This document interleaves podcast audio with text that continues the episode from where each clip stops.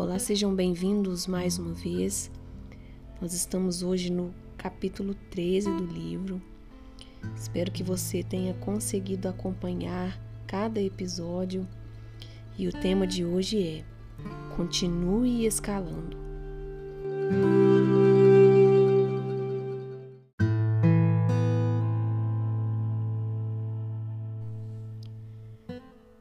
Inimigo gosta de usar fortalezas para nos manter longe do lugar para o qual Deus nos chamou. As fortalezas da falta de perdão, raiva e amargura são reais. Um momento poderoso na história e nas Escrituras é capturado para nós no livro de 2 Samuel.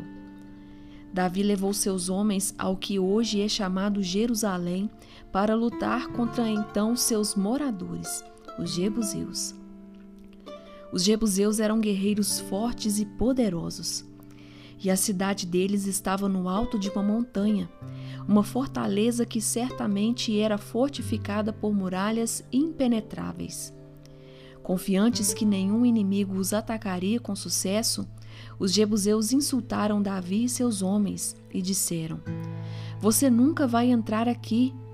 É melhor desistir enquanto pode. Mas Davi descobriu a fraqueza deles, um túnel de água. Ele ordenou a seus homens que atacassem escalando essa brecha e surpreendendo o inimigo do outro lado. A estratégia de Davi foi um sucesso e a fortaleza de Jerusalém foi capturada. O significado desse evento é que ele representa um momento em que a cidade de Jerusalém veio a existir. Ela foi tomada pelo povo de Deus e ungida por um propósito profético. O interessante é que pouco antes disso acontecer, a nação de Israel foi dividida entre os que seguiram Davi, a tribo de Judá, e os que reconheceram Isbosete, filho de Saul, como rei, o restante das tribos. Foi como uma guerra familiar, irmão contra irmão, familiares contra familiares a tribo de Judá tornou a cidade de Hebron a capital. Embora Davi fosse coroado rei em Hebron, Deus tinha um propósito maior para ele. Ele disse a Davi que ele foi ungido para governar toda a nação de Israel. Ele estava destinado a unir a família. Quando as tribos se juntaram e se uniram sobre o reinado de Davi, o tempo havia chegado. Acredito que Davi sentiu algo em seu coração um profundo desejo de assumir essa cidade impenetrável. Posicionada no centro das antigas tribos em guerra, estava destinada a ser a capital do reino unificado. O que impressiona nessa história é como Davi poderia ter se conformado. Ele poderia ter ficado satisfeito finalmente reinando sobre todo Israel na cidade de Hebron. Ele poderia ter se sentado em seu trono e respirado mas algo o chamou para um lugar mais alto. Um sonho permanecia por ser cumprido. Ele podia ouvir seu coração, Deus dizendo: Onde você está não é o seu destino final. Veja, muitos anos antes, logo depois que Davi matou Golias, ele fez algo estranho. Ele levou a cabeça do gigante cheia de sangue para a cidade dos Jebuseus. Eu imagino que colocando-a em cima de uma lança e plantando-a do lado de fora das muralhas sobre uma colina. Eu acredito que Davi estava marcando seu território, como se ele estivesse dizendo: Estou colocando essa cabeça aqui como um aviso de que um dia eu voltarei e tomarei essa cidade para Deus, porque Deus a entregou a mim. Eu tenho fé nisso. Anos depois, Olhando para as mesmas muralhas dessa cidade impenetrável, acho que Davi deve ter se recordado daquela agitação em seu coração. Ele sabia que havia um lugar maior do que o lugar onde ele estava. Ele se lembrou e saiu de casa. Davi e seus homens estavam destinados a assumir aquela cidade. Não era apenas algo que eles queriam fazer, era uma ordem direta do trono de Deus.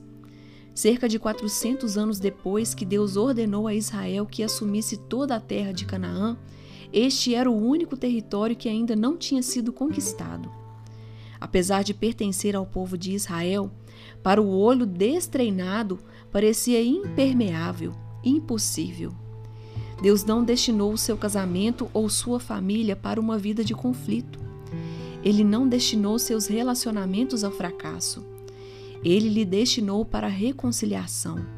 Deus lhe destinou para a vitória sobre o seu casamento, sobre a sua família, sobre seus relacionamentos. A vontade de Deus é que sua família se una. Ele quer derrubar as muralhas que causam divisão. Ele quer reconciliar as diferenças. Ele quer que você ame como se nunca tivesse sido ferido antes. Deus está chamando você para um lugar maior do que onde você está.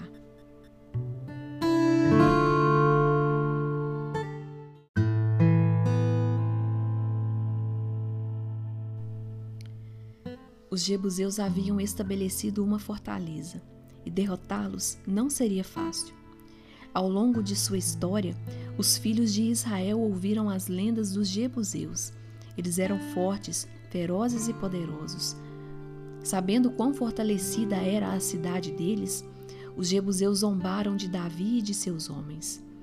Eles estavam tão confiantes em sua fortaleza que provocaram os israelitas, dizendo que até mesmo os cegos e os coxos poderiam impedi-los. Isso é importante, pois era uma menção pessoal a dois heróis da fé na história de Israel. Os cegos representavam Isaac, que perdera a visão quando morreu. Os coxos representavam Jacó, que depois de lutar com um anjo foi ferido e possivelmente mancou pelo resto da vida. Os jebuseus usaram guerra psicológica contra os soldados hebreus. Este lugar não é de vocês. Vocês não são poderosos o suficiente. Vocês vêm do manco e do cego. Fiquem contentes com o que vocês têm. Conformem-se com Hebron. Acomodem-se aonde vocês estão e desistam do lugar alto com o qual vocês estão sonhando. O inimigo não é bom em jogar nossas fraquezas em nossa cara. Você não tem o que acha que tem. Seu pai era um bêbado, você será um também. Essa fortaleza está na sua família há gerações, não tem como você vencer. Davi sabia que ele tinha uma batalha em suas mãos. Quando você quer viver o melhor de Deus, quando você deseja uma família que se ama, que permanece unida e em paz, você terá que lutar para chegar lá. Parece que cada um de nós tem uma tendência natural de querer lutar.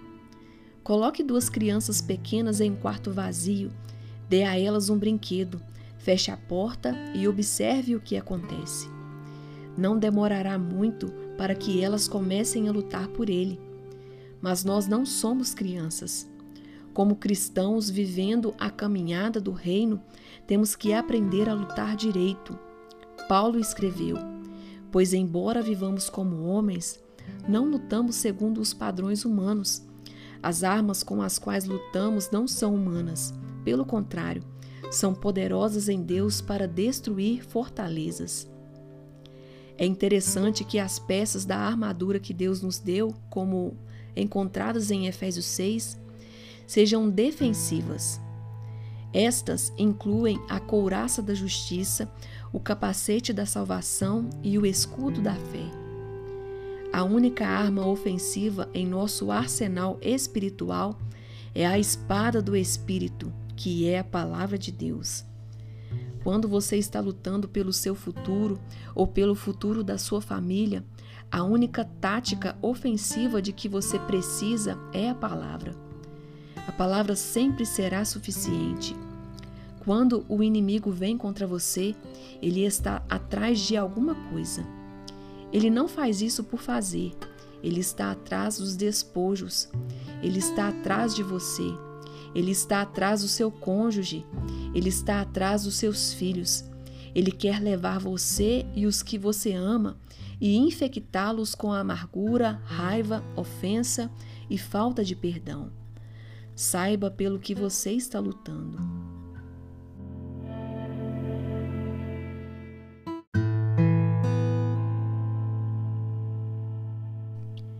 Então Davi e seus homens estavam em pé diante da montanha. Uma ampla área no topo havia sido achatada. Muralhas enormes cercavam a cidade. Não havia como entrar. Então os olhos de Davi caíram nessa fraqueza que mencionamos no começo deste capítulo um túnel de água. Isso também pode ser descrito como um poço de água ou uma calha. E Davi se virou para o exército e disse: O primeiro a escalar a calha. Você já limpou suas calhas? É um trabalho horrível. Depois de puxar as luvas grossas de borracha que alcançam os cotovelos, é hora de começar a puxar uma pilha interminável de gosma e detritos. Dali vem lodo e lama, galhos e folhas, restos de ninhos de pássaros e às vezes até pequenos animais. É simplesmente nojento. É por isso que Davi estava disposto a escalar.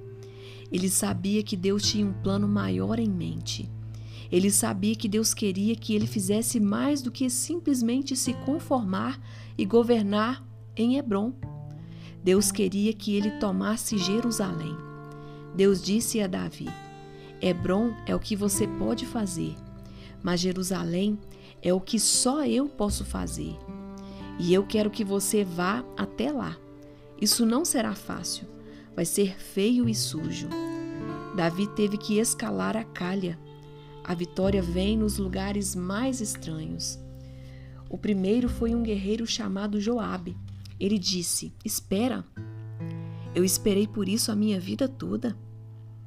Vejam isso, jovens guerreiros, eu vou escalar. E Joabe começou a subir. Quando ele saiu do outro lado, você pode imaginar quanto lodo e porcaria estavam espalhados sobre ele. Sua aparência era péssima. Ele cheirava mal, mas ele levantou as mãos em vitória e disse: Deus nos deu esta cidade. Davi e seus homens capturaram a cidade dos Jebuseus. Molhados, fétidos e sujos, eles conquistaram o que por direito pertencia a eles. Você pode estar enfrentando uma fortaleza em sua vida. Talvez você esteja tentando salvar seu casamento, ou você esteja tentando salvar um relacionamento com um filho adulto e rebelde. Contudo, por maior ou intimadora que seja a fortaleza, Deus pode libertar você. Ele pode levantar sua família das profundezas da amargura, vergonha e falta de perdão. Eu não sei o quão difícil sua batalha se tornou, mas eu sei que este é o lugar aonde Deus mais será glorificado em sua vida é onde a unção vai chegar. As batalhas mais difíceis de sua vida produzirão as maiores vitórias.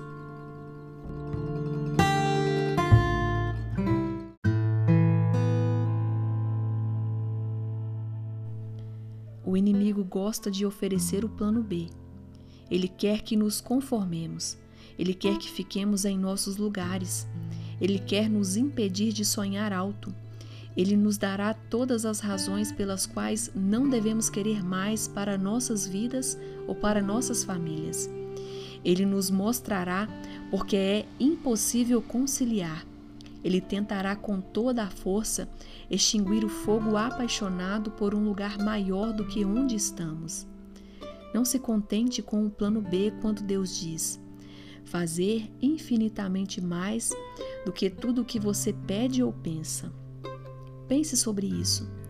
Se Davi tivesse se conformado em Hebron, o plano de Deus para a redenção não teria sido realizado.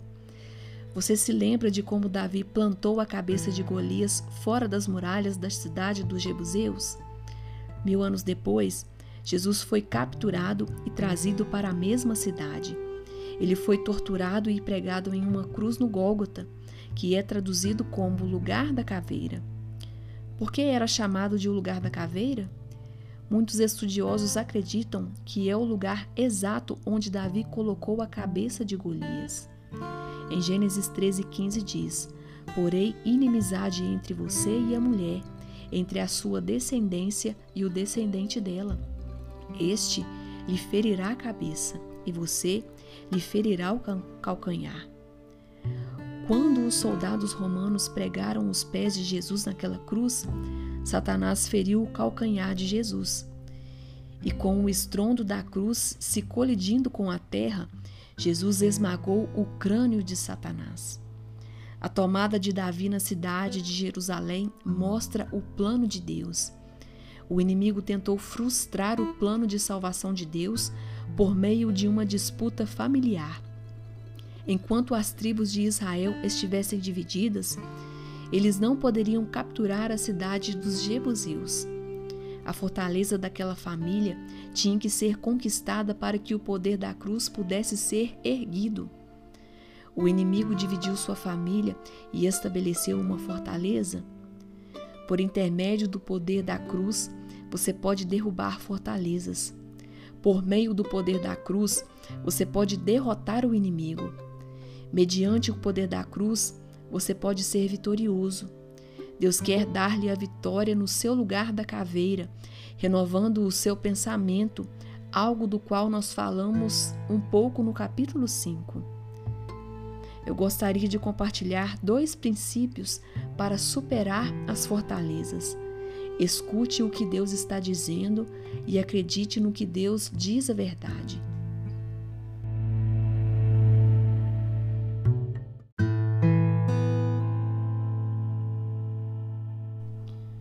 Quando Davi e seus homens olhavam para a cidade dos Jebuseus com seus olhos naturais, viram as montanhas rochosas as muralhas impenetráveis da cidade e os poderosos guerreiros que ficavam atrás das muralhas. Mas eles também ouviram a voz do Senhor que prometeu vitória no que parecia uma situação impossível. Você está respondendo ao que você vê ou ao que Deus diz?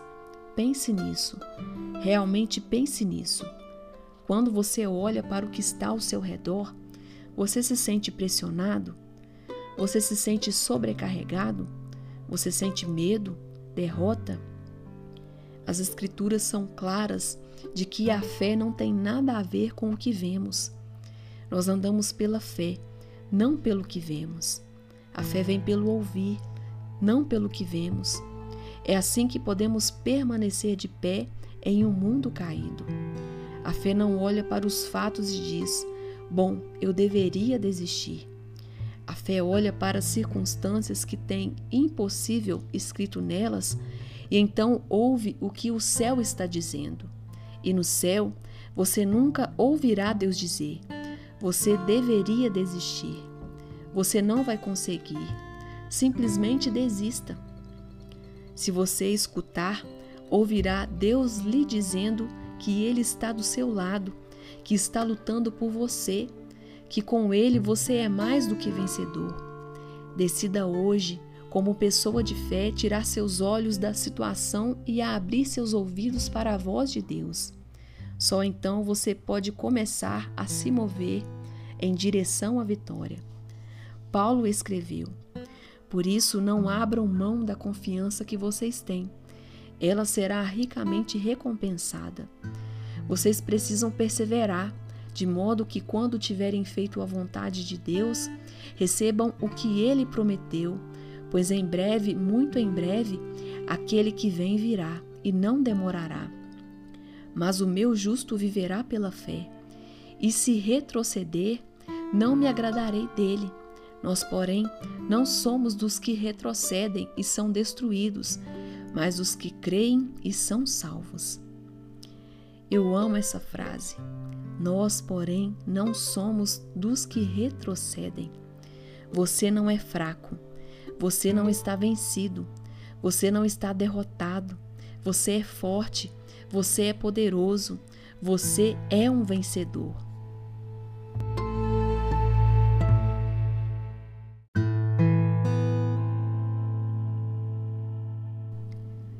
Se você ainda não percebeu isso, a vida é uma subida íngreme. No seu caminho para o lugar, o propósito, o destino ou o lugar alto que você está tentando alcançar, vai ser necessário alguma escalada. Deus está procurando por alpinistas. Alpinistas são dedicados, eles enfrentam riscos, eles olham para as montanhas que parecem intransponíveis. E eles aceitam a designação de Deus para escalar e conquistar aquelas montanhas em seu nome. Coragem, permaneça na luta. A boa notícia é: Deus já venceu.